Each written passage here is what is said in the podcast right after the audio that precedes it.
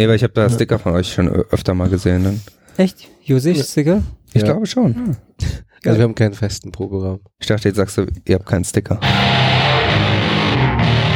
Herzlich willkommen bei Bandleben, dem Podcast über das Musikmachen von und mit Jan, Mit dem Johnny? das bin ich, und natürlich auch mit Gästen und das sind diese Woche Noschka und Jos Jose Jose, hallo. von Jose. Von Jose, von der Moin. Jose, von der Band Jose. Genau. Eigentlich müssten alle in der Band Jose heißen. Ja, das wäre extrem Miege, verwirrend.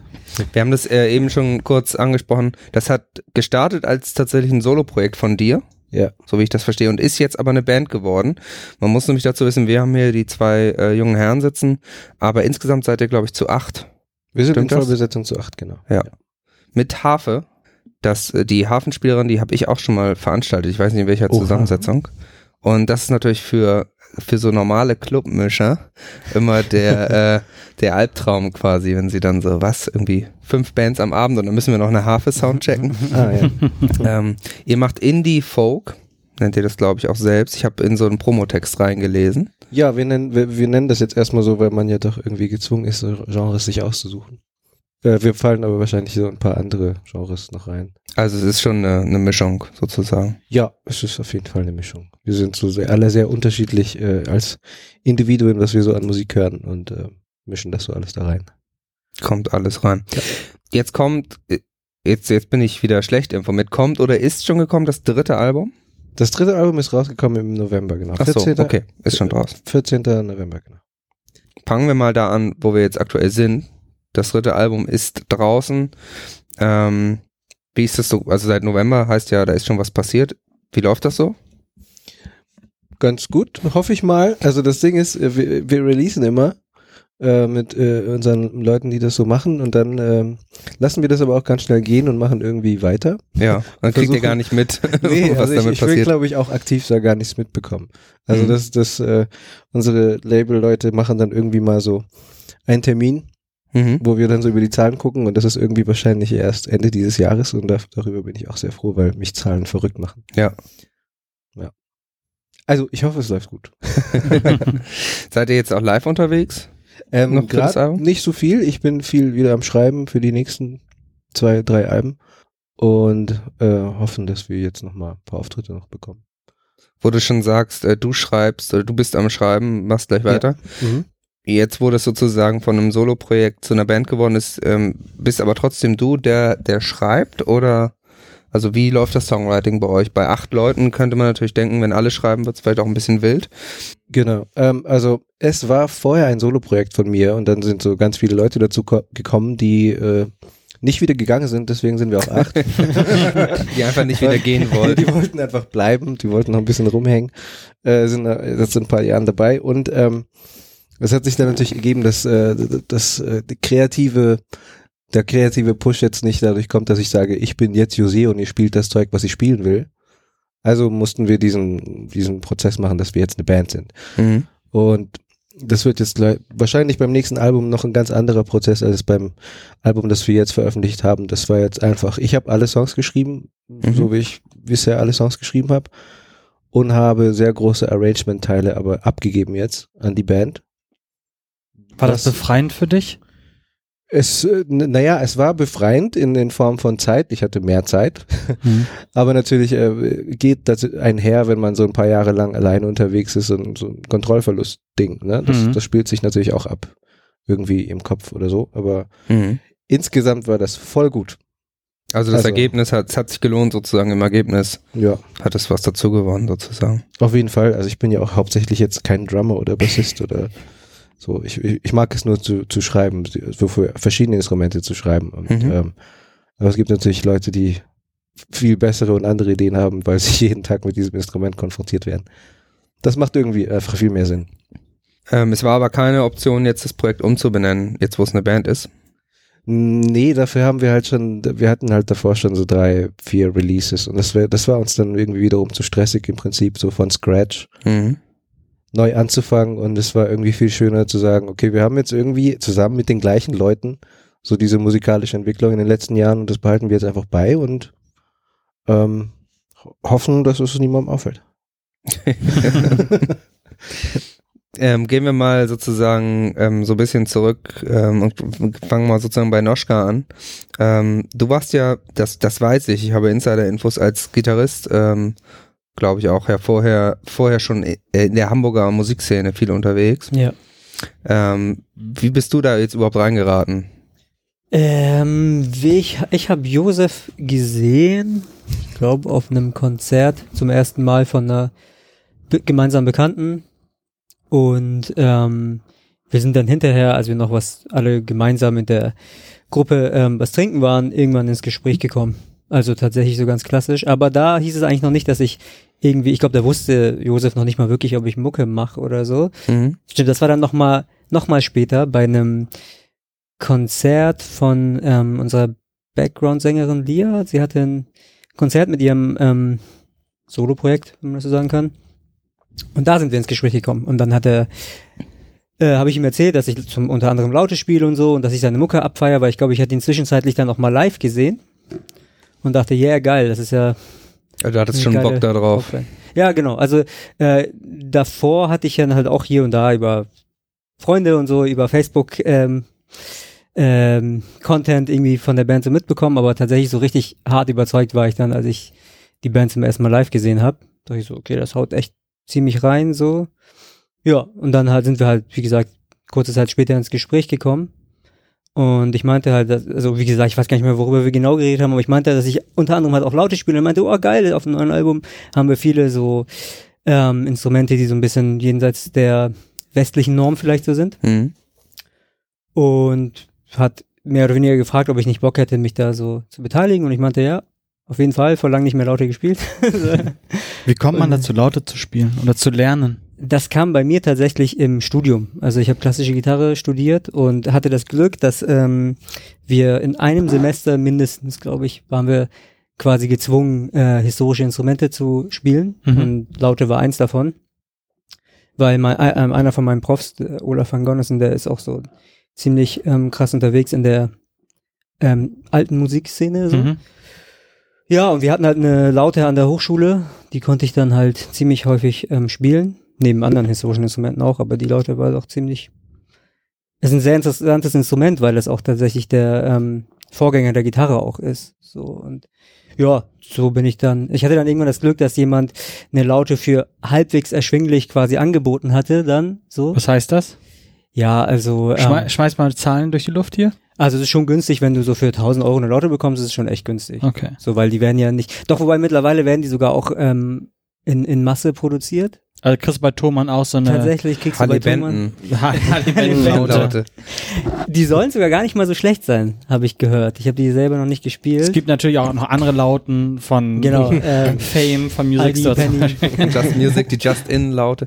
Nee, aber es ist ja tatsächlich, äh, gibt's ja auch, ähm, gibt's ja auch so Violinen und so inzwischen schon für, was Ja. weiß ich, 100 Euro von, von Ja. Just, Just Music oder irgend so ein Irrsinn. Also, und die sind nicht völlige Scheiße. Also, sicherlich Ja. wird wahrscheinlich kein Violinist, keine Violinistin, die in der Elbphilharmonie spielen, aber fürs Lernen ist wahrscheinlich Zum gar nicht Einstieg. schlecht. Hm. Zum Einstieg. Gut, also du hast aber eine vernünftige Laute ja, bekommen. also jede Laute ist äh, ordentlich zickig. Also wie du auch gerade meinst mit der Harfe, so mit dass Tontechniker und so nicht immer so mega begeistert sind, dass bei einer Laute halt irgendwie halt auch so ein bisschen. Also das Stimmen ist grundsätzlich in so einer Club-Atmosphäre vor allem Mhm. nicht nicht nicht das äh, entspannteste Naja, so ein- Instrument. Habt So ihr einen ein- eigenen Tontechniker mit, wenn ihr so viele Special-Instrumente habt? Weil ich überlege jetzt so, die Clubs, die ich so äh, durchlaufen habe, da gibt es, glaube ich, viele Tontechniker, die allein beim Anblick einer Laute oder einer Harfe äh, in Schwitzen Ja, kommen. der Standard-Club-Techniker, der, der macht halt zwei Gitarren, Bass, Schlagzeug, Gesang genau.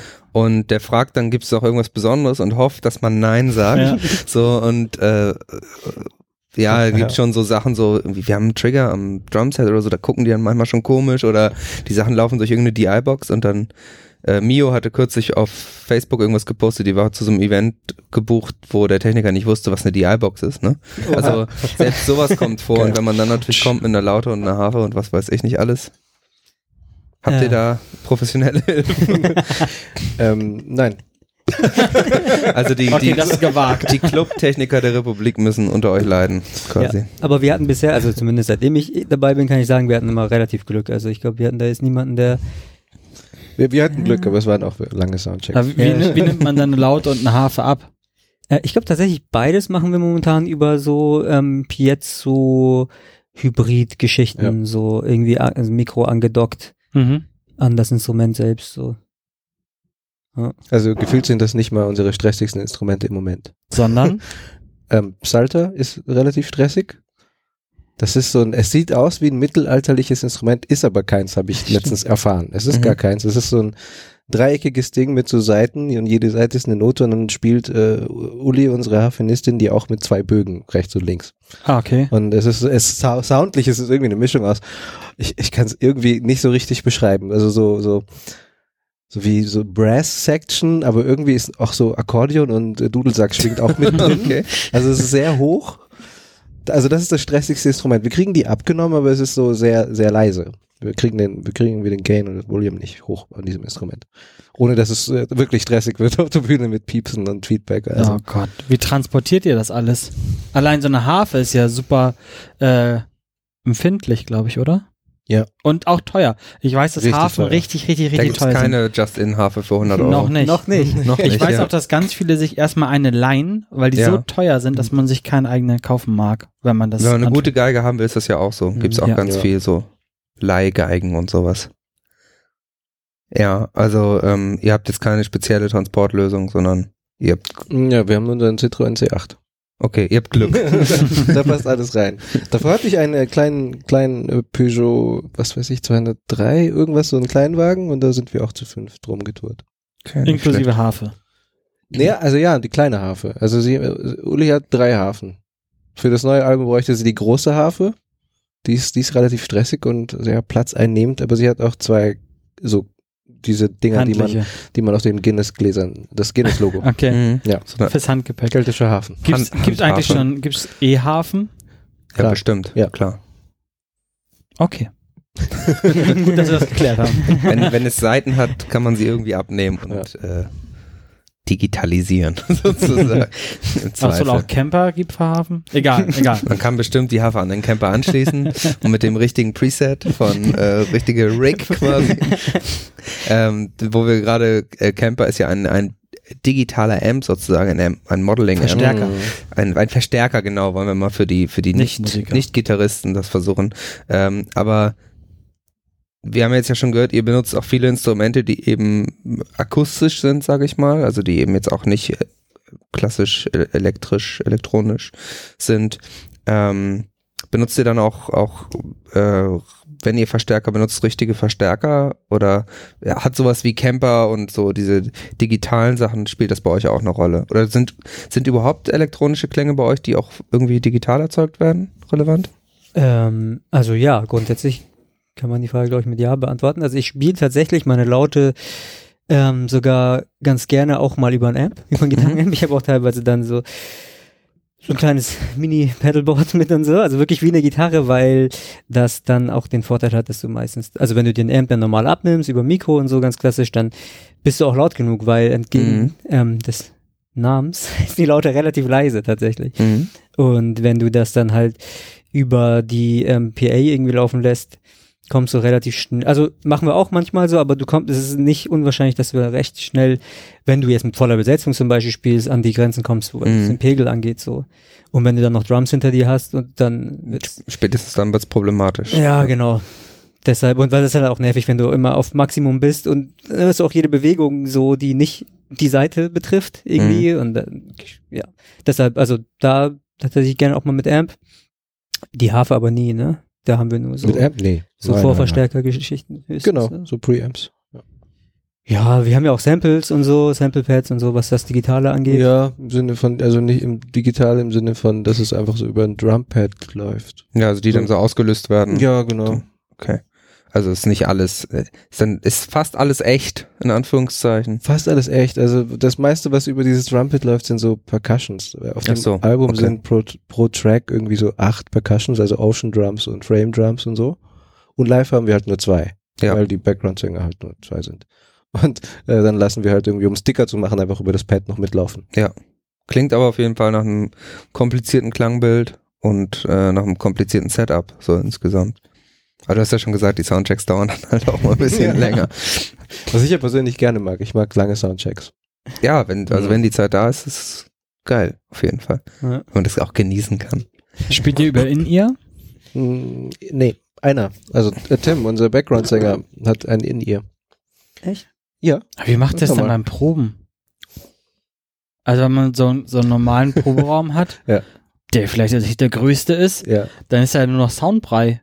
Wenn eine Harfe, eine laute, Drums, Percussion, E-Pad, äh, Sänger, Background-Sänger, also wie- kommt man da auf einen Nenner? Also äh, unser Aufbau im Proberaum dauert eine Stunde und unser Soundcheck im Proberaum dauert auch nochmal eine Stunde und dann können wir erst anfangen. Stunde Beziehungsweise nach zwei Stunden sind wir auch erstmal, lass uns erstmal irgendwie erstmal Erstmal rauchen, Pause. trinken, Kaffee, irgendwie, Ja. irgendwie was essen und dann können wir erst anfangen. Also be bevor wir überhaupt irgendwie anfangen im Proberaum ist schon irgendwie so das erste Energie, die erste Stufe schon so, So ein richtiges, richtiges. Hap richtiges Happening, so Ja. Ja, irgendwie. ist richtig Auf jeden Fall. Und, und je nachdem, wer uns dann gerade abmischt, also entweder ist es Tim, der sich mit der Anlage auskennt und abmischt, oder ist es äh, Till, unser Bassist, der auch Soundtechniker ist ab und zu in irgendwelchen Läden auf der Reeperbahn, ich weiß nicht welche. Ähm, die, die tun mir dann auch immer leid. Die brauchen dann aber unbedingt auch eine Pause nach die zwei Stunden. Darf man nicht verkennen, das frisst echt super viel Energie, Mhm. ne? Also Ja. bei uns ist es auch so, wir bauen gefühlt stundenlang auf, wursteln da noch mit irgendwelchen Click-Tracks hin und her und bis man anfängt, ist man schon so genervt und schon vom Ja. Energielevel schon so runter, dass man am liebsten sagt, komm, wir gehen jetzt eine Pizza essen im Proben morgen.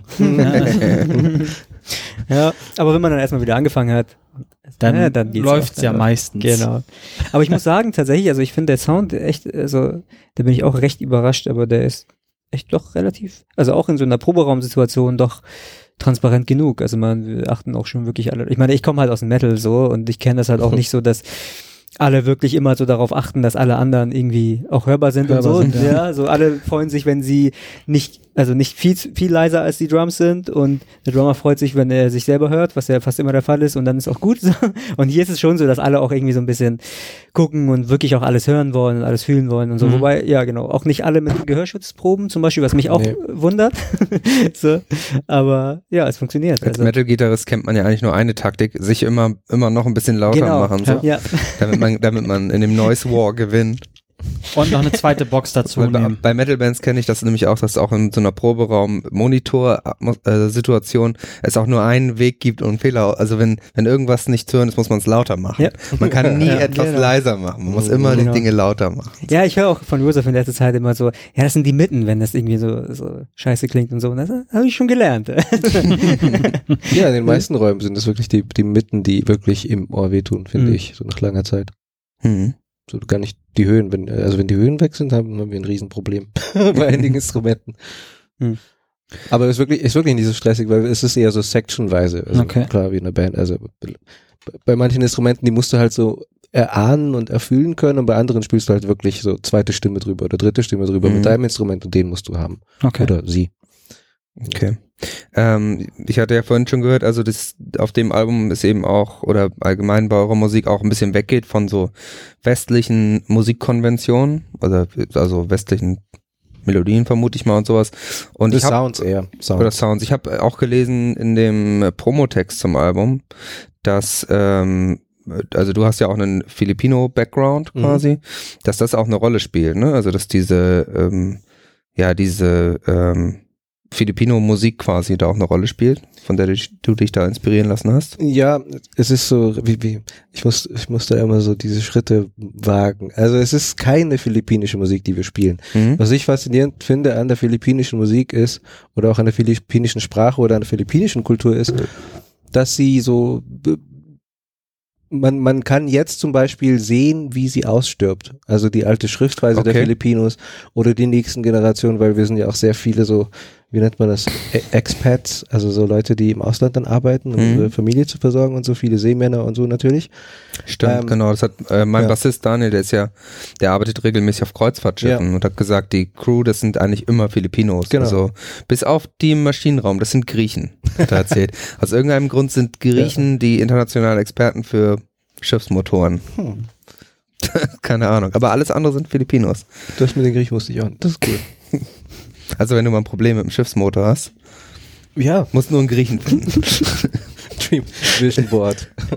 da ist sofort so ein Maschinenmotor drauf. Muss mich echt zusammenreißen, jetzt kein Gyros-Witz zu machen. Aber ist lecker. Ja, mega. Sollten wir gleich nochmal hingehen. Zurück zu den Filipinos. Ähm, wo, wo wo war ich denn jetzt? Äh, genau. Also das ist, äh, finde ich interessant zu sehen, dass, weil viele von meinen Verwandten noch äh, dort sind und meine Halbgeschwister auch. Und in Deutschland sind nur meine Eltern eigentlich und ich. Ich bin jetzt auch die Generation, die zum Beispiel wirklich nicht Philippinisch sprechen kann. Mhm. Also ich, ich, ich verstehe es, aber ich kann es nicht mehr sprechen, weil ich bin nicht in der Umgebung bin. Und ähm, das ist bei der Musik auch so. Also was wir auf dem Album machen ist, ich, also ich versuche so zu sezieren, aus was die philippinische Musik besteht. Und das Mhm. sind halt so diese lateinamerikanischen Sachen, aber es sind auch so arabische Sachen dabei. Ähm, und, und die vermischen wir mit meinem westlichen Background als, äh, keine Ahnung, wie, wie soll man sagen, Beatles-Fan. Mhm. Okay. Ähm, das ist das Ding. Das ist ganz lustig. Also wir spielen keine philippinische Musik, um es klarzustellen. Ja, okay. Also es klingt eben auch nicht völlig fremd, aber es Ja. gibt Sounds und und gibt's äh, gibt's da auch rhythmische Unterschiede zum Beispiel? Also das ist so eine Ja, am, deu am deutlichsten wahrscheinlich bei, bei dem Song We Have to Run. Das war unsere dritte Single, glaube ich. Das ist ein, also tatsächlich, das ist tatsächlich ein philippinischer Kriegstribal. Mhm. Ja. Ich habe mal ähm, mich so im Internet umgeguckt nach ähm, der Musik der amerikanischen Ureinwohner, also Nordamerika, weil ich so dachte, auch so für meine Musik habe ich gesagt, ja, vielleicht gibt's da ja was, wovon ich mich inspirieren lassen kann. Und dann habe Ja. ich mir so auch so so Tribal-Dinge angehört. Und da da muss ich sagen, ähm, das ist jetzt nur eine Anekdote, hat jetzt nichts Mhm. mit eurer Musik zu tun, weil ich ich habe was total Exotisches erwartet. Und Ja. dann war das das, was ich gefunden habe, halt super langweilig, weil das so Mhm. Sachen waren, wo es um so medita meditative Versenkung letztendlich geht, Ja. was wirklich so vier Viertel so Mhm. äh, so, Ja. so ganz langsam, ganz lang und wirklich nur, und ich dachte, ich finde da irgendwie verrückte Rhythmiken, die ich irgendwie mal für irgendwas missbrauchen kann. Nee, der gemeinschaftsschaffende Viervierteltakt wurde da, wurde da bevorzugt. Musst du vielleicht nach Südamerika Aber gehen. ist natürlich, ja, mehr- Südamerika ist, ja, glaube ich, ein bisschen, ein bisschen So wilder. Hast du ja auch gesagt, ist ja auch ein Einfluss, ne, auf die philippinische. Genau. Also das ist, äh, und arabische Sachen, also ganz. Mhm. Ja, so- die Araber, die sind total verrückt manchmal mit ihren Rhythmiken. Also da kannst du Ja. auch nochmal nachgucken, Johnny. Muss ich nochmal, muss ich nochmal recherchieren. Mhm. Ja, oft, oft, oft sind es ja auch die Kleinigkeiten. Also selbst wenn es so ein, wie sagt man, so ein schamanischer, meditativer irgendwie für Viertelding ist, setzen sie manchmal so Betonungen, die man normalerweise jetzt Mhm. nicht im Rock oder Pop so machen würde. Ja, Oder und, auch die Frequenz, auf der ja. Der Schall quasi. Ja, und es ist ja auch, also diese ewig, dieses Repetitive ist ja auch das, was du für diesen meditativen Mhm. Effekt brauchst. Das Ja. ist sozusagen, muss sozusagen langweilig sein, in Mhm. Anführungszeichen, Ja. damit das funktioniert, damit du Ja. dann so reingleitest. Und die Drogen, die du dazu nimmst. Und die, ich hatte auch auch die relevant. passenden Drogen hier nicht liegen, Ja, also ja. die, Was Ich war- ich war- ohne Drogen? alles falsch ich war einfach schlecht vorbereitet. Ich hatte kein, kein PCP und was man alles so nehmen muss. Leider. Wie seid ihr denn überhaupt dazu gekommen, Musik zu machen? Äh, äh, Du hast ja sogar Gitarre studiert. Wie, Ja. Also wie kommst du dazu zu sagen, Mama, Papa, ich äh, studiere jetzt Gitarre? äh, also, als ich das mit dem Studieren, das habe ich für mich selber entschieden. So, da war jetzt nicht mehr so die Zeit, wo, also wie alt war ich denn, als ich angefangen habe zu studieren, war ich 19, 20, Mhm. irgendwie so, da war das eh mein Ding. Okay. hätte das meine Eltern noch nicht so, hätten die jetzt auch eh nicht reingrätschen können, aber das hätte sie, also, so eine Beziehung hatte ich nicht zu meinen Eltern. Mhm. ähm, hatte ich auch in der Zeit hatte ich auch nicht so viel mit meinen Eltern zu tun, ehrlich gesagt. Ähm, nee, aber ja, also ich habe, also bei mir ist es sogar tatsächlich relativ, äh, es gibt so einen Moment, wo ich sagen würde, ich habe halt angefangen mit E-Gitarre, das war das erste Instrument, was ich gespielt habe. Wie alt warst du da? Ich war da so zwölf, glaube ich Mhm. Äh, max äh, mindestens elf, aber ich glaube so elf, zwölf rum. Und ich habe so um, als ich so ungefähr zehn war, bin ich so, ähm, habe ich so bewusst angefangen Musik zu hören und zwar halt so Metal so, also wirklich so ausschließlich. Ich habe auch jahrelang wirklich, also ein Kumpel von meinem Bruder hatte uns damals so ein paar CDs ausgeliehen. Ich weiß sogar auch noch welche das waren. Sag mal. Und ähm, das war einmal ähm, Gamma Ray, äh, Somewhere Out in Space. Dann war das Judas Priest, ähm, äh, wie heißt das, Jugulator, das unbeliebteste Album. Und Pissing Razors. Das, den Namen von dem Album habe ich leider vergessen. Gibt's auch, glaube ich, nicht mehr. Ähm, ja, aber ich würde es auch nicht sagen. Also äh, es war, also ich habe in der Zeit auf jeden Fall angefangen, alles, was irgendwie Metal war, zu verschlingen. So. Ähm, und hatte halt auch Kumpels, die irgendwie so ein bisschen Mucke gemacht haben, mit denen ich später auch eine, äh, auch eine Band hatte und so. Und ich habe dann irgendwann, ich weiß noch, es war halt, das brodelte schon so in mir, aber ich komme jetzt auch nicht aus einer musikalischen Familie oder so. Also es stand jetzt nicht unbedingt im Raum, Mucke zu machen, aber ich habe den Film The Crow gesehen. Ich weiß nicht, ob ihr, ihr kennt den alle, oder? Da kann man schon auf Metal Und kommen. es gibt diese, ja, ich habe ja schon Metal gehört. Ach Es so, geht ja ja, um die ja Gitarre, schon, ja. weil Ja. es gibt diese Szene, wo er auf dem Dach ist und es regnet sehr krass und es ist irgendwie mitten in der Nacht und Gewitter und so und er spielt halt ähm, irgendwie so ein krasses Solo und fühlt es halt so richtig hart und weil Stimmt, irgendwie sein komplettes ja. Leben zer ähm, fickt wurde. Also das Brandon Lee spielt E-Gitarre in dem Film. Ja, Echt? Mann, ja, Gott, Mann. Und dann das so zerstört er die natürlich auch am Ende. Ja, doch, so. die Erinnerung kommt gerade Ja, zurück. Das Krass. ist echt. Und das äh, war so der Moment, wo ich wusste, so, ja, Ich möchte Brandon E-Gitarre Lee ist sein. mein.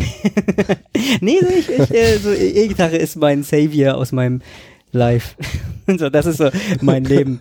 So, E-Gitarre, das ist es. Krass. So fing es bei mir tatsächlich an. Wie war es bei dir? Also Hollywood. Hollywood ist der Grund dafür, dass du Hm? Musik Brandon. Lee ist schuld. Rest in peace. Auch nordamerikanische ne, Bezüge der Film und so. Stimmt, also, ja. Oh. Äh, nee, bei mir war es tatsächlich das, äh, das andere Beispiel, das du meintest. Ich Ich komme aus dachte jetzt einer, exakt das gleiche. Ja, das wäre richtig. Wir müssen auf Conventions gehen, Cosplay machen. nee, das andere Beispiel, was Noschke meint. Ich komme aus einer Musikerfamilie. Also von daher war das immer im Haus. Und hatte gar nicht so dieses, dieses Verlangen, Musiker zu werden. Ich wollte eigentlich nur Karriere und Geld. Und dann habe ich was komplett anderes studiert, wie also Kommunikationsdesign. Und habe das erstmal eine Weile gemacht, in Werbeagenturen zu arbeiten. Und dann habe ich gedacht, nee, das ist voll scheiße. Also ich du warst- gemacht. Du warst voll in diesem Agenturleben quasi drin, Mhm. Oh ja. wo man so richtig schön Überstunden machen kann und Ja, äh, richtig, richtig rumrödeln und so. Ja. Aber es war geil. War eine gute Zeit. gab gutes Geld. Ging. Aber also zeitweise. Nicht die ganze Zeit. Aber es, hat- es hat Spaß gemacht, so einfach so die ganze Zeit Ideen zu machen. Und ihr habt jetzt das quasi beide als äh, hauptberufliche Tätigkeit äh, auserkoren, Musik machen. Ja. Zum größten Teil, ja. Ja.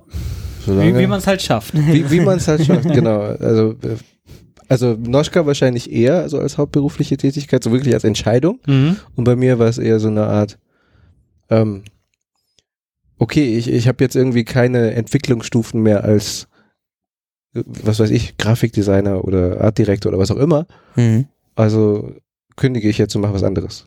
Und das hat dann tatsächlich angefangen, dass ich erstmal sechs Monate lang erstmal Geld verdient habe mit Straßenmusik. Und Mhm. dann kamen irgendwie mehr Auftrittsanfragen, habe ich gedacht, oh, ich mache einfach mal so weiter. Ja. Und dann gab es den ersten Vertrieb und dann machen wir auf einmal so weiter. Und zack, Ah, das rutscht man Album da so rein. Genau, und dann ist man irgendwie jetzt so drin im so nicht noch nicht das verflixte siebte Jahr, wollte ich fast sagen. Nee, im sechsten Jahr bin ich jetzt so. Spielt ihr dann auch noch in anderen Bands? Vor allem du als, als studierter Gitarrist äh, hast ja bestimmt einige Anfragen da. Ähm, ja, also ich spiele auf jeden Fall ein paar Bands noch. So, ja. Und bei dir? Ich habe mal ausgeholfen bei Lias Projekt, Anita Project als Bassist und dann nicht mehr. also ich wurde auch nicht rausgekickt, das war hatte ich einfach ähm, Hast du genug zu tun mit deinem Projekt sozusagen, oder? Äh, Nee, ich hätte da noch weitergemacht, aber ich glaube, es gab bei ihr einfach so eine Fokusverschiebung von ihrem Projekt und ähm, äh, bei mir und ich nehme aber keine, also ich kenne sie halt auch seit Jahren, deswegen habe ich da mitgespielt, sonst glaube ich, würde ich nicht äh, andere Projekte machen, tatsächlich. Bist nicht so ein äh, skrupelloser Söldner wie Noschka, der, der alles macht, wo eine Gitarre rumsteht. Das würde ich jetzt auch wirklich nicht sagen. Oder eine also, Laute, nee, genau. so, so schlimm ist es bei mir nicht. Nee, du machst ja immer noch irgendwie so Projekte, die du irgendwie geil findest. Ja, auf Ja. jeden Fall. Also, Das muss sein. ja- Also Dann bist du dann noch am Metal weiß ich. Ich habe eine Metalband, ähm, da spiele ich Bass tatsächlich. Artifact heißt die. die sind krass. Danke. Finde ich gut. ähm, das ist so, ja, so Gent, Proc, äh, Proc, Gent, Gent, Proc, M Proc, Progressive Metalcore, Gent, slash Gent. Irgend sowas Modernes. Irgendwas. ja, was sehr abgefuckt ist, so, ja. Genau, aber ich habe auch noch eine Punkband ähm, und ich habe auch noch so ein, ja, was ist das? Trip-Hop, Ambient, Echt? Duo, was Das ja, wusste ich nicht. Nachtschaden. Ach so, ach so die, okay. Ja, oder Goth, ich weiß nicht, es ist schwer, das zu definieren, Ja, was das ist. Ich habe so ein paar, ich habe auch eigentlich noch einen Stoner Doom, aber es ist halt auch, man muss halt natürlich auch gucken, was wie, mit seiner Zeit und so. Ich bin, also, Hast Ja, genug zu tun. ich hab, ja, kann man sagen. Äh, wo geht's denn jetzt? Also du hast ja gesagt, du schreibst schon, schreibst schon fleißig, aber was sind denn so die mittelfristigen Ziele vom Projekt? Also wenn ihr jetzt so, also entweder so konkrete Ziele, wie das wollen wir spielen oder das wollen wir machen, oder eben auch, was wir, wollt ihr vielleicht erreichen mit dem nächsten Release? Oder vielleicht auch noch mit diesem, aber das wissen wir, das weiß man ja nie. Das haben wir Ja. Erst Ende des. Jahres habe ich gehört. Mhm. Ich weiß es aber auch nie. Also ich habe auch nie Zahlen von unseren Alben. Nee? So, die erfahre ich ganz spät Hm. und dann stimmen die schon wieder ein Jahr nicht mehr. Also es ist immer so, bis dahin habt ihr so und so viel verkauft und aber seitdem ist dann immer schon wieder neun Monate Ja. vergangen oder so. Und also es ist immer diese Abrechnungswesen bei so Labels und Ver Verlagen und all diesen Sachen ist immer super kompliziert und mit ganz viel Delay. Mhm. Bei uns eigentlich immer nur Mhm. Release und dann gucken, ob man in die Charts gekommen ist und wo man platziert ist. Das, und danach ist irgendwie alles egal gefühlt. Ja. Das war wie jetzt bei uns, wir haben ja auch die neue CD rausgebracht und ähm, da war das auch so, dass man so äh, auf den äh, Freitags kommen die immer, ne? Oder Donnerstag? Freitag. Freitag, ne? Genau, da hat man dann so hingefiebert und oh, jetzt wann kommen die dann, wann kommen die dann? Und dann äh, sind die gekommen und alle haben sich gefreut. Ich glaube irgendwie, was waren wir, 33 oder so, ne? Johnny, weißt du das? Ich hab's nicht im Kopf, aber es Guckst war ganz gut. nach? War ganz gut. Ja, erstaunlich, ne? Also ich würde sagen, das ist gut. Oder warst du traurig, dass es nicht Top 10 war? Nee, war, ich war froh. Sagen wir mal so. Ich war. Hätte auch ja, sein gut. können, dass es nicht klappt. Aber dann, darauf die Woche waren wir schon direkt wieder raus. 33. 33, war's, ja. Dann waren wir schon direkt wieder raus und dann war auch alles egal. Ja. 33 Mhm. geschafft und dann egal. Ist ja auch so, wenn man dann, man weiß dann ja auch, dass man in den Wochen danach nicht mehr verkaufen wird. Also Ja, auf dieser Ebene ist ja nicht so, dass man da. das funktioniert heutzutage nicht mehr. Ich glaube, selbst Capital Bra ist in der ersten Woche am stärksten. Ja. Shoutout an dieser Stelle. Capital Bra. Macht er überhaupt noch was? Oder hat er gerade Pause? Ich glaube, der macht noch was, ja. Der ist Ist ja nicht immer. was released? Letzt, Bra, Bra? Bra schläft nie. ah, okay. Also, Der droppt ja auch irgendwie jeden Tag. der Gefühlt. schläft nie. Der ist in äh, Las Vegas jetzt ganz viel gewesen. Hm. Einige, Permanent Resident? einige Instagram-Messages an die äh, Bratinas und Bratuchas sind rausgegangen. Da ging auf jeden Fall was. Aber was sind denn eure Ziele abseits vom äh, großen Charterfolg? Oder, oder ist es vielleicht Charterfolg und super reich werden und in Las Vegas Nee. rumhängen? Nein. Also Las Vegas rumhängen ist ja schon ganz cool, aber Aber nicht, Ja. wenn man nicht super reich ist, oder? nee, dann, nee, dann nicht. äh, nee, also wir, wir machen uns da nicht so die Illusion, dass wir so jetzt Mainstream sind oder so oder irgendwie. Also Charts, die, diese, diese Welt irgendwie eintauchen wollen, da müssen wir anders schreiben. Oder anders klingen. Unser Ziel ist, glaube ich, jetzt, dass wir irgendwie das versuchen, nachhaltiger zu gestalten für uns, dass es langfristig einfach nicht so stressig ist. Also als ich das zum Beispiel gelernt habe in, in, in dem Business so von wegen, dass man also in der ersten Woche halt irgendwie oder am Release-Tag Mhm. das meiste verkauft und danach ist irgendwie, wie du meinst, so Ist egal. alles egal. Ja. Dann habe ich auch erst so gedacht, was ein Abfuck. Ja. So, macht man sich wirklich diesen Stress auf diesen einen Release hinzuarbeiten oder versucht man irgendwie mehr so in Interaktion zu treten mit den Leuten, die, die dich irgendwie hören und dich mögen und dann irgendwie so eine, eine Art, vielleicht ist Beziehung jetzt zu viel, aber so ein bisschen Connection. Connection, mehr Connection zu haben und das irgendwie nachhaltiger zu gestalten, dass man irgendwie weiß, okay, was jetzt natürlich auch so Social Media Themen, also was man da jetzt macht, außer einfach die ganze Zeit zu sagen, wir spielen da. Würdest du Ja. sagen, es geht dir in eurer Musik mehr um die Musik komponieren, aufnehmen, nachhaltig als CD, MP3, whatever, zu formen und zu gestalten und live zu spielen? Oder ist es eher andersrum, dass du sagst, nee, eigentlich mehr lieber live spielen und das andere ist dann halt das Beiwerk dazu? Oh, das ist ja so eine, das ist ja fast schon so eine Priorisierungssache. Äh, Ich bin tatsächlich eher der Writer- und Studio-Mensch. Mhm. Ich finde also Live-Spielen auch geil, äh, aber ich, ich, ich vergleiche es immer nur damit, dass wenn ich nicht den Drang habe zu schlafen die nächsten 14 Tage, dann ist es das Studio. Also auf Tour will ich irgendwie einfach nur nach dem Konzert mich irgendwie chillen Mhm. und irgendwie, was weiß ich. Also das Erschaffen der Musik ist eigentlich das Ja, Entscheidende. Das Kreative. Genau, das ist so das, das ist meine Präferenz so. Wie ist es bei dir? Genau.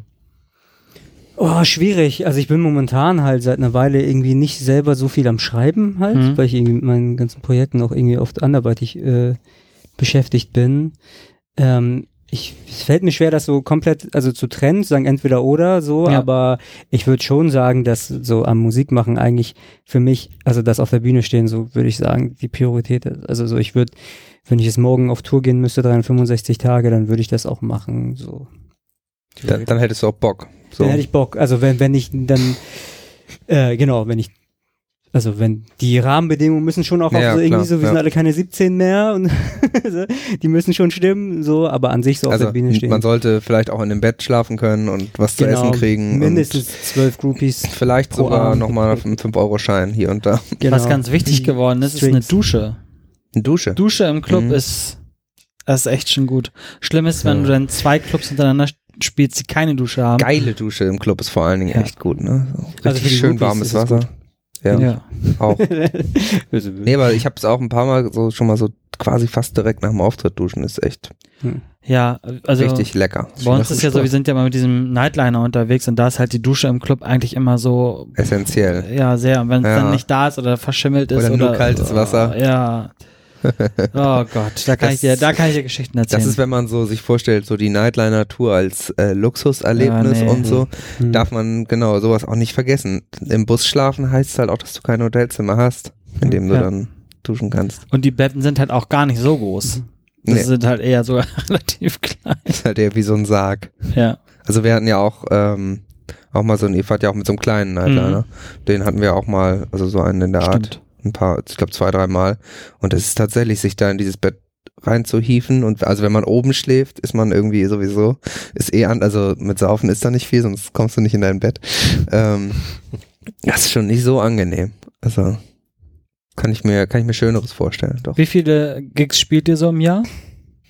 Acht, in den letzten sechs Jahren 80 bis 140. Okay, das ist schon, schon ordentlich. Wo findet ihr statt? Macht ihr eigene, eigene Clubtouren oder mehr so Festivals oder? Wir sind so, ich sage immer, wir sind so stapelbar. Also wir machen manchmal so, wir nennen es Unplugged-Touren, aber es sind keine Unplugged-Touren. Also wir sind halt einfach dazu fünft. Hm, okay. Oder Kleines Besteck. genau, So. kleines Besteck. Und, äh, für, für, und das ist dann halt so, wir können halt wirklich große Läden spielen, wir können kleine Clubs spielen, wir können tatsächlich auch Cafés spielen, Hm. äh, was auch ganz angenehm ist. Bin auch großer Fan von Sitzkonzerten. Mhm. Sitzpublikum-Konzerten. Finde ich ganz geil. Finde ich auch gut. So in so einem schönen Theater oder halt in so einem Ja. kleinen muggeligen Café. Ja.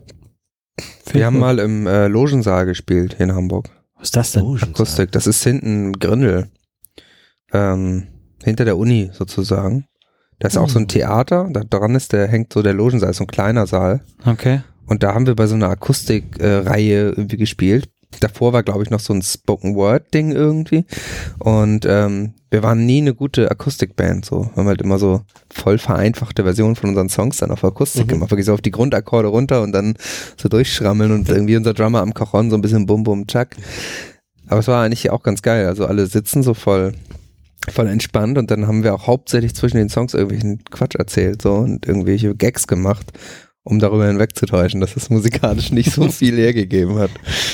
Ganz gut funktioniert. Das ist die Hauptsache. Aber vielleicht ist es auch kein Hinwegtäuschen, sondern also eher so eine Art Freiheit, die man sich nimmt, weil das Klima halt so ist. Ja, das hat dann auch funktioniert, weil es, genau, weil es so eine entspannte Ja. Atmosphäre dann auch irgendwie ist und ähm, irgendwie alle, die da waren, auch so, ich sag mal, positiv gestimmt waren. Jetzt da war, Ja. da war dann keiner, der sich irgendwie beschwert hat, ey, spielt mal, so nach Mhm. dem Motto. Zumindest nicht ernst gemeint. Und ähm, also ich kann das nachvollziehen, dass das, dass man das auch mal nett findet irgendwie. Habt ihr auch ein Live-Highlight? Was war so im letzten Jahr euer, euer Highlight in den Live-Auftritten? Oh mein Gott. Also ich glaube schon der Release, oder? Also das war ein. Highlight, ja. Ding. Wo habt ihr den gespielt? Im Ja. VRHQ, Virtual Reality Headquarter. Wir haben so ein Alle reißen die Augen ganz kurz auf. Ja, so, ich, kam, ich kam halt da an mit so einem Konzept, wo ich gedacht habe, boah, wir müssen die Leute mit auf eine Reise nehmen nach Asien und so. Wir setzen denen irgendwie alle VR-Brillen auf. Und, und das war, es ist halt so eine so Location, wo, wo man halt sagt, okay, oh, so 150 Leute, so. Hm. Und dann haben so die VR-Experten gesagt, ihr wisst schon, dass 150 VR-Brillen ziemlich teuer sind. Verdammt. ähm, am Ende haben wir dann halt so, so ein multisensorisches Ding gemacht. Wir hatten so einen extra Raum, ähm, wo es dann so sechs VR-Brillen gab und dann haben die so eine Welt entwickelt, die so ein bisschen so ein Hybrid war aus asiatischen Welten, wahrscheinlich auch asiatischen Klischees, die man kennt. Ähm, so eine Art, was war das, japanischer Garten und äh, fliegende Fische und so, also voll verrückt. Gibt's ja in Richtig gut. Asien. Ja, Ja, genau, aber ja, aber es war nicht, wo, du- wo du sagen könntest, das ist Japan. Ja, Das okay. war so ein Mhm. Mischmasch-Ding. Mhm. Waren auch Palmen und so. So. Philippinische Palmen. Und dann haben wir halt auch mit Düften gearbeitet, so mit Ölen. Dann hatten wir so eine Kollegin, ähm, die hat extra so ein, unser Album heißt Entropy, dann hat sie einen Entropy-Duft aus Kräutern zusammengestellt. Okay. Äh, Und ähm, dann hingen wir da halt rum, während sie diese Brillen hatten, das, dann sehen die halt gar nichts. Und dann laufen wir halt so rum mit unseren so. Klangschalen Mhm. und äh, Laute Könnt ihr die akustisch ein bisschen bearbeiten. Genau, So. wir sind so richtig so 360 Grad so rumgelaufen und ähm, Abgefahren. das war ganz nett. Das war ganz cool. Das haben wir gemacht. Wow. das ist krass. Das ist mega krass. Aber wir drauf kommen, ne? Ja, ist halt die Frage. Also wenn man, wenn man jetzt, das könnte man noch als, als Ziel hinzufügen. Also das, das Ziel wäre natürlich, dass man versucht, so eine, so eine Message von irgendeinem, sei es ein Album oder ein Song, so zu verstärken auf jede mögliche Art und Weise, die möglich ist, die wir zur Verfügung haben, dann wollen wir das natürlich. Und ob wenn wir mit Düften arbeiten oder mit Mhm. ähm, auch jetzt so sensorischen In- In- In-Room-Sachen so, Mhm. dann gerne. Also es geht schon mehr über das reine Musizieren und das reine Musikhören hinaus bei euch. B wahrscheinlich. Ich glaube, das ist wahrscheinlich so mein Kommunikationsdesign-Hintergrund, ja. Wie ist das mit äh, Visualisierung der Songs, also sprich äh, Musikclips und sowas? Habt ihr, habt ihr sowas? Äh, arbeitet ihr auf dem Bereich? Musikvideos? Ja? Ja, ja, genau. Die Kollegin, die auch äh, die Düfte gemacht hat, die ähm, hat unsere letzten zwei Musikvideos gemacht für, für ähm, City Lights and We Have to Run.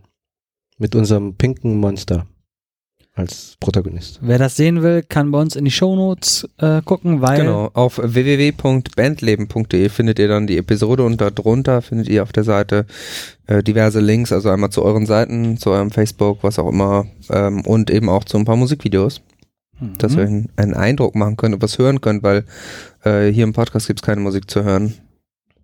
leider. Nicht, weil es teuer ist. Die GEMA-Lizenz ist verhältnismäßig günstig, nein, weil es kompliziert ist. Technisch? ähm, ja, formell. Formell. Äh, wir dürften zum Beispiel nicht den Namen der Band im Podcast-Titel verwenden. Und da Ah. fängt es schon an, doof zu werden. Okay. Irgendwie. So, das ist dann irgendwie nie wieder den Namen der Band in den Titel der Folge reinnehmen zu können, Mhm. nur weil man mal fünf Sekunden von einem Song anspielt. Und dann gibt's noch so diverse andere Regeln. Ist auf jeden Fall irgendwie bescheuert. Wie gesagt, ist gar Mhm. nicht so teuer. Man kann sich so eine generelle Lizenz irgendwie kaufen für, weiß ich nicht, 40 Euro und da hat man, glaube ich, ein Jahr. Hier benutzt gerne GEMA-Musik in deinen Podcasts. Aber ähm, das würde ich machen, aber diese formellen Regeln sind verhindern das tatsächlich. Deswegen YouTube-Links. Deswegen gibt es YouTube-Links auf bandleben.de und ähm, da findet ihr alles. Ihr findet uns auch auf Instagram, das sage ich jetzt schon mal nebenbei. Mhm. Müssen wir gleich noch ein Foto und auf machen. Facebook. Sondern für Foto machen. Und gleich noch, machen gleich noch ein Groovy. Aber das nur mal so nebenbei als äh, Hausmeisterei. Habt ihr dann für dieses Jahr noch irgendwas Spektakuläres äh, geplant, wie diese VR-Brillen-Geschichte oder irgendwelche Düfte, die ihr auf den Markt schmeißt? Gibt, dürft ihr über irgendwas reden? Parfums. Nein. Wir, wir dürfen über alles reden. Ähm, nee, in, in dieser, in dieser Größenordnung nicht. Wir, wir haben jetzt nur vor, irgendwie mal an ungewöhnlichen Orten zu spielen. Okay, das wäre cool. so ein Traum und daraus irgendwie so mehr Videos zu machen. Ich bin Okay. ja, bin ja großer Fan, so als äh, Folk-Background-Mensch. Ähm, diese ganzen Session-Videos, die es früher so gab, so La Mhm. Logotech und so. Berlin Sessions macht es, glaube ich, auch immer noch. Ma Mahogani oder so. Mahogani Sessions. Ich mag einfach so die Optik, filmisch. Und Sound und die, Love-Atmosphäre und intim und so. Ist- Finde ich richtig geil. Sowas wollen wir machen. Ähm, und ansonsten bin ich ja eh schon einfach im Songwriting-Prozess. Zwei Akustikalben möchte ich gerne machen und ein Bandalbum noch. Das sind hochgesteckte Ziele auf jeden Fall. Ja, krass. Alles in einem Jahr? Nein. Ja, ich, doch, dieses Jahr. Ich realisiere gerade, Was dass hast es du jetzt, denn dass es jetzt Output, Alter? öffentlich ist. Du ja aber was hast du für ein Output? Also wie schreibst du denn? Wie schnell schreibst du denn? Ich glaube, relativ schnell. Also ich, ich, ich weiß nicht, also die meiste Zeit schreibe ich ja nur für mich, also ich habe ja wenig auf so Songwriting Aufträge. Ich habe jetzt drei Songs geschrieben für so ein, wie nennt man das? Ist das Gothic? Gothic Music Guy? Ich, ich sage lieber nicht für wen. Der, der war ziemlich bekannt früher. Äh, und das ging auch relativ schnell und da sind drei Songs auf seinem Album, also war zufrieden damit. Und wenn du für euch schreibst, dann setzt du quasi eine Basis und gibst dann so den Hafenpart an eure Hafenspielerin ab und du darfst dann die Laute spielen oben drüber und dann bastelst du das alles zusammen oder geht ihr nochmal ins Studio richtig? Wie, wie machst du das? Genauso wird wahrscheinlich dieser, dieser neue Prozess sein, wenn wir so als Band zusammen arrangen. Wir, also wir, wir, bisher haben wir auf keinem Album wirklich diese Situation gehabt, dass wir alle in einem Raum waren und zusammen die Songs gespielt haben und dann ausgefeilt haben. Ähm, sondern ich habe Mhm. das gemacht und dann Parts abgegeben, wo ich sagen würde, okay, hier stoße ich an meine Grenzen, hast du eine Idee? Und wahrscheinlich äh, wird es dann so sein, dass wir eher irgendwie uns mal einschließen in einem Raum und dann hier sind die Demos, lass mal irgendwie was machen, Okay, cool. gucken, was bei rauskommt. Wie viele Songs sind auf euren Alben? Also weil, wenn ich mir das so vorstelle, also ich habe, muss ich zu meiner Schande gestehen, euch vorher nicht gehört. Ich Mhm. bin jetzt hier so ganz jungfräulich in diese Situation hier Ja. rein. Und äh, umso mehr du erzählt oder ihr erzählt habt, umso mehr hat sich so eine Welt für mich aufgebaut, wie ich denke, wie ihr seid und was ihr so macht. Ähm, und ich könnte mir jetzt, vielleicht lege ich auch komplett falsch, aber ich kann mir so vorstellen, dass ihr so, so sechs, sieben, acht Minuten Songs habt und dann vielleicht so zehn auf der Platte, so, so zehn Songs, die dann sehr ausgefeilt sind, viele Sounds, die auf einen einprasseln. Liege ich richtig? Also es gibt ein paar sechs, sieben Minuten Songs, aber wusste ich jetzt doch. nicht grundsätzlich. Also wir haben, wir überlegen natürlich auch in so Rahmen wie, ähm, was könnten die ersten drei Singles sein auf Spotify, weil vielleicht landen wir Ah, dann okay. vielleicht auf einer Playlist. Okay, Wer das, weiß. das ist schon wichtig für, für, für Das euch. spielt schon eine Playlisten Rolle. sind schon Mhm. wichtig für uns, ja. Also wir wollen einfach so mehr, mehr Hörer, mehr Fans, mehr, mehr Connection. Hm. Und das ist eine äh, Playlist im Moment unumgänglich, es sei denn, wir machen wieder den Street Hustle, den man früher so gemacht hat. Produziert ihr noch physische CDs? Oder nur Spotify, MP3s, Downloads? Das Download letzte Codes. Album gab es noch als CD und aber es neigt sich dem Ende zu. Abzusehen, dass es Wirklich. quasi das physische Produkt nicht mehr.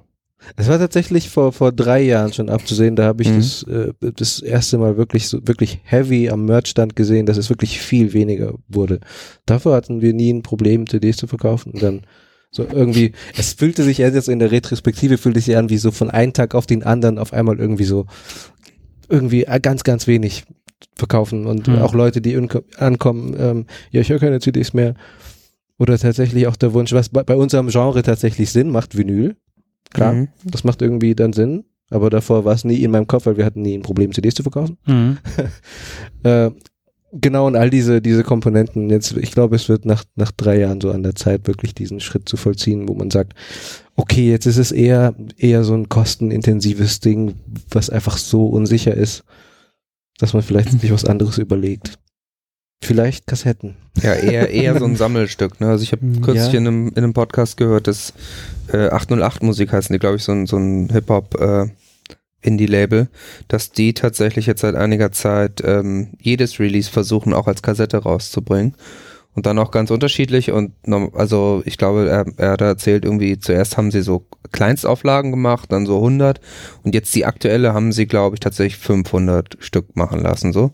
Weil das einfach, genau, Sammlerobjekte sind für die, für die Fans. Ob das hört wahrscheinlich keiner von denen so. Aber es ist halt ein Objekt, ist, also ich habe auch, ich besitze, glaube ich, zwei oder drei Kassetten, die liegen da irgendwie in meinem Regal. Noch nie angehört, also zumindest nicht auf der Kassette.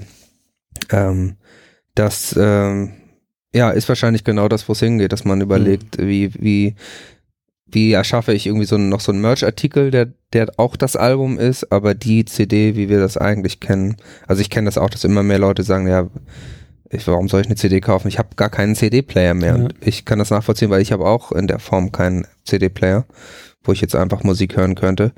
Ähm, ja, klar, es gibt Fans, die das kaufen, auch als, als Sammlerobjekt, aber ich denke auch, es ist absehbar, dass die CD an weiter an Bedeutung verliert. Und Vinyl hat ja dieses, dieses Comeback Nostalgie.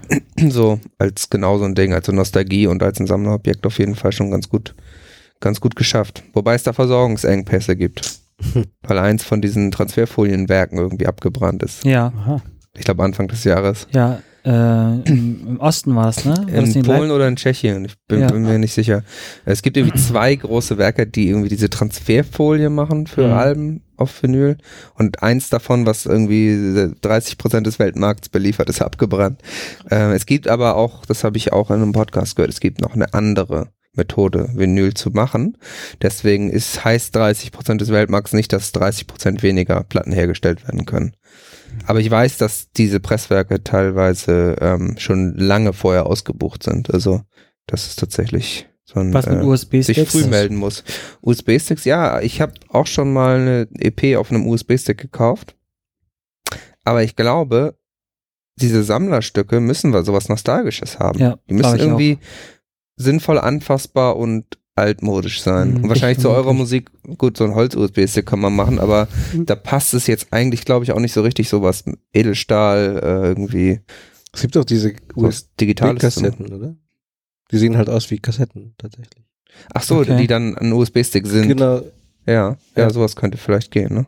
Ich weiß noch, ich war mal auf so einem Ärztekonzert vor Jahren und da haben sie nach dem Konzert das Konzert auf USB-Stick Mhm, schon geil. verkauft. Das machen ist auch geil. einige amerikanische Bands, dass sie Aber da das frage ich mich, also eigene Bootleg sozusagen dann. wie, wie krass, also wa- was, wie müssen, wie machen die das?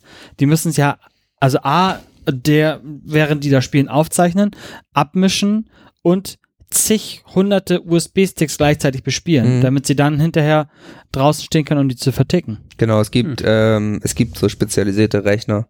Die gibt's witzigerweise auch für CDs und ich glaube auch für Kassetten. Also auch so Kassettendecks, wo irgendwie 24 Kassetten reinkommen, gibt's. Ähm, es gibt so Rechner, wo du im Prinzip vorne, was weiß ich, gibt verschiedenste Ausführungen, 32 USB-Sticks reinmachst und dann irgendein Datenträger da dran ist oder da rein tust, der dann sagt, was darauf soll und dann werden die alle Okay. gleichzeitig bespielt. Ähm, Ja. ja, aber auf jeden Fall auch ein geiler Aufwand. Aber so eine Live-Session natürlich dann komplett, das ist vielleicht auch eine Idee, ne? Wollte ich Also- gerade sagen, das, was du vorhin Ja. gesagt hast, finde ich, finde ich ziemlich geil, Ja. dass du einfach dir so spezielle, ungewöhnliche Orte suchst, da die gesamte Band hinbringst und das halt filmisch festhältst. Äh, das, glaube ich, funktioniert ganz gut. Also bei eurer Musik, Ja. so wie ich sie mir vorstelle, wie sie sein könnte. Also passt, Kopf. passt das in mein, in mein Bild auf jeden Fall gut rein. Das, äh, ja, mach das mal. Sagt man so einfach, ne? Mach Haben das wir mal. euch hier direkt mal eine Lösung geliefert für das äh, größte Problem der Musikindustrie quasi. Was man auch gut, gut. machen kann, ist, ähm, für jeden Song ein Video zu machen. Über so eine Live-Session vielleicht, ne? Ja. Und dann, ja, ah, das ist so eine gute Idee. Ja, wie, Echt. dieser, wie dieser Typ das damals gemacht hat, der so äh, krass Fingerpicking und Percussions macht. Wie heißt der denn? Das ist so ein, so ein dickerer mit Vollbart, der ist bei Andy. Ca- Candy, äh, Candy Red Records. Oceans hieß der Song damals und er hat sein ganzes Album einfach so auf YouTube gestellt in seiner Küche und das war so, also wirklich damals, wo die Quali echt noch scheiße war. und, und dann hat er einen Plattenvertrag bekommen, weil er einfach so awesome spielt. Okay. Ach so. hm. Ja. Ich weiß, dass Eskimo Callboy das äh, vor ein paar Jahren zu dieser, wie hieß die? Rest in Peace, by the way. Ja, oh, ähm, da haben die das auch zu jedem Song haben sie ein Video gedreht. So ein Live-Video, sag ich jetzt mal, Mhm. auch in so einer Lagerhalle und so und haben quasi zu jedem Song dann ein Video gemacht. Mhm. Ich glaube aber, dass die Plattenfirma das immer nicht so geil findet, wenn man dann hat man ja keinen Anreiz mehr die CD zu kaufen, wenn du alle Videos, Mhm. alle Musik so dann im Internet so schnell kriegst. Das hat sich aber inzwischen auch verändert, weil die Leute sowieso bei YouTube äh, hören. Ja. Äh, hast du heute oft beim Vertrieb sowieso eine Auswertung über YouTube, die du gerne machst, weil da Klicks generiert werden. Das ist bei uns auch so, dass dann der Vertrieb einfach alles auch hochlädt. Hochstellt, ja. So. Naja, ähm, wir sind tatsächlich fast durch. Mhm. Sitzen hier schon fast eine Stunde. Jan, dir gebührt ja immer die Ehre der letzten Frage. Ja. Ähm, wenn ihr was an eurem Bandleben ändern könntet, egal was, was würdet ihr ändern und warum? Hm. Ja, das müssen wir natürlich definieren, was du mit Bandleben meinst. Also an unserem Alltag als Musiker in einer Band? Ja. Oder? Ähm, boah. Mm, Ich finde, also ich würde gerne ähm, als Musiker mehr das Gefühl haben, dass die Musik, die man macht und produziert und erschafft, ähm, anerkannt wird, gesellschaftlich, kulturell, also Kultur als ähm, etwas höheren Stellenwert, also jetzt so hat, dass man nicht das Gefühl hat, so, also dass so, ich weiß nicht, ich habe das, also ich krieg das halt so irgendwie gefühlt mit, dass die Menschen immer noch denken, wenn du Musiker bist, hast du irgendwie ähm, so ein Lotterleben irgendwie und dann machst du ja nichts Kriminelle. so und entweder du bist halt kriminell, was wir natürlich auch, nein, aber ähm, oder halt du kriegst das alles in den Arsch gestopft so und es ist halt weder so, also so, ne, und das, Mhm. und aber vor allem halt, mir geht es eigentlich auch eher um das, ja, Wertschätzung von dem, was, also von der Musik, so, Mhm. dass man, ja, so das Gefühl hat, das geht, ja, also weniger, dass es weniger wirklich um, was wir jetzt auch viel besprochen haben, Zahlen und sowas geht, sondern wirklich mehr um, so wenn Das schaffen. ja, genau. Ne, wenn man jetzt sich ähm, Komponisten zum Beispiel von vor hunderten von Jahren anguckt, da geht's ja überhaupt nicht darum. So, Mhm. so wie viel Fame hatte der, der und der zu Lebzeiten, so, sondern also so gar nicht quasi. Vielleicht höchstens noch um den historischen Wert seiner Kompositionen und so. Und es wäre irgendwie ganz geil, wenn man das in Echtzeit auch hätte für Musiker heutzutage. Mhm. Krass. äh, okay, ein kleinerer Wunsch. Ich hätte gern Studio- und Proberaum in dem gleichen Haus, wo ich wohne. Okay, super. Dann, Johnny, Können wir jetzt aktuell beides nicht liefern, aber wir Ja. arbeiten dran. Danke. Wir Ja, können jetzt noch zum Griechen gehen, wenn du willst. Vielen Dank, dass ihr, äh, ich habe Fragen zu meinem Schiffsmotor. So, okay. ähm, vielen Dank, dass ihr, ähm, dass ihr mitgemacht habt. Ja, vielen Dank. Danke für die. Einladung. Dass wir Spaß gemacht. Ja, auf jeden Fall. Und ähm, ja, es ist dann immer schneller vorbei, als man denkt. Aber ich hoffe, wir konnten ein bisschen was rausfinden und einen Einblick geben. Das waren Noschka und Jose. Jose. Ich habe Jose. ich hab ein Problem mit diesem H am Ende. Das Ja, ist Jose. Bist nicht der Jose. Einzige. Noschka und Jose von Jose. Tschüss. Tschüssi. Tschüssi. Tschüss.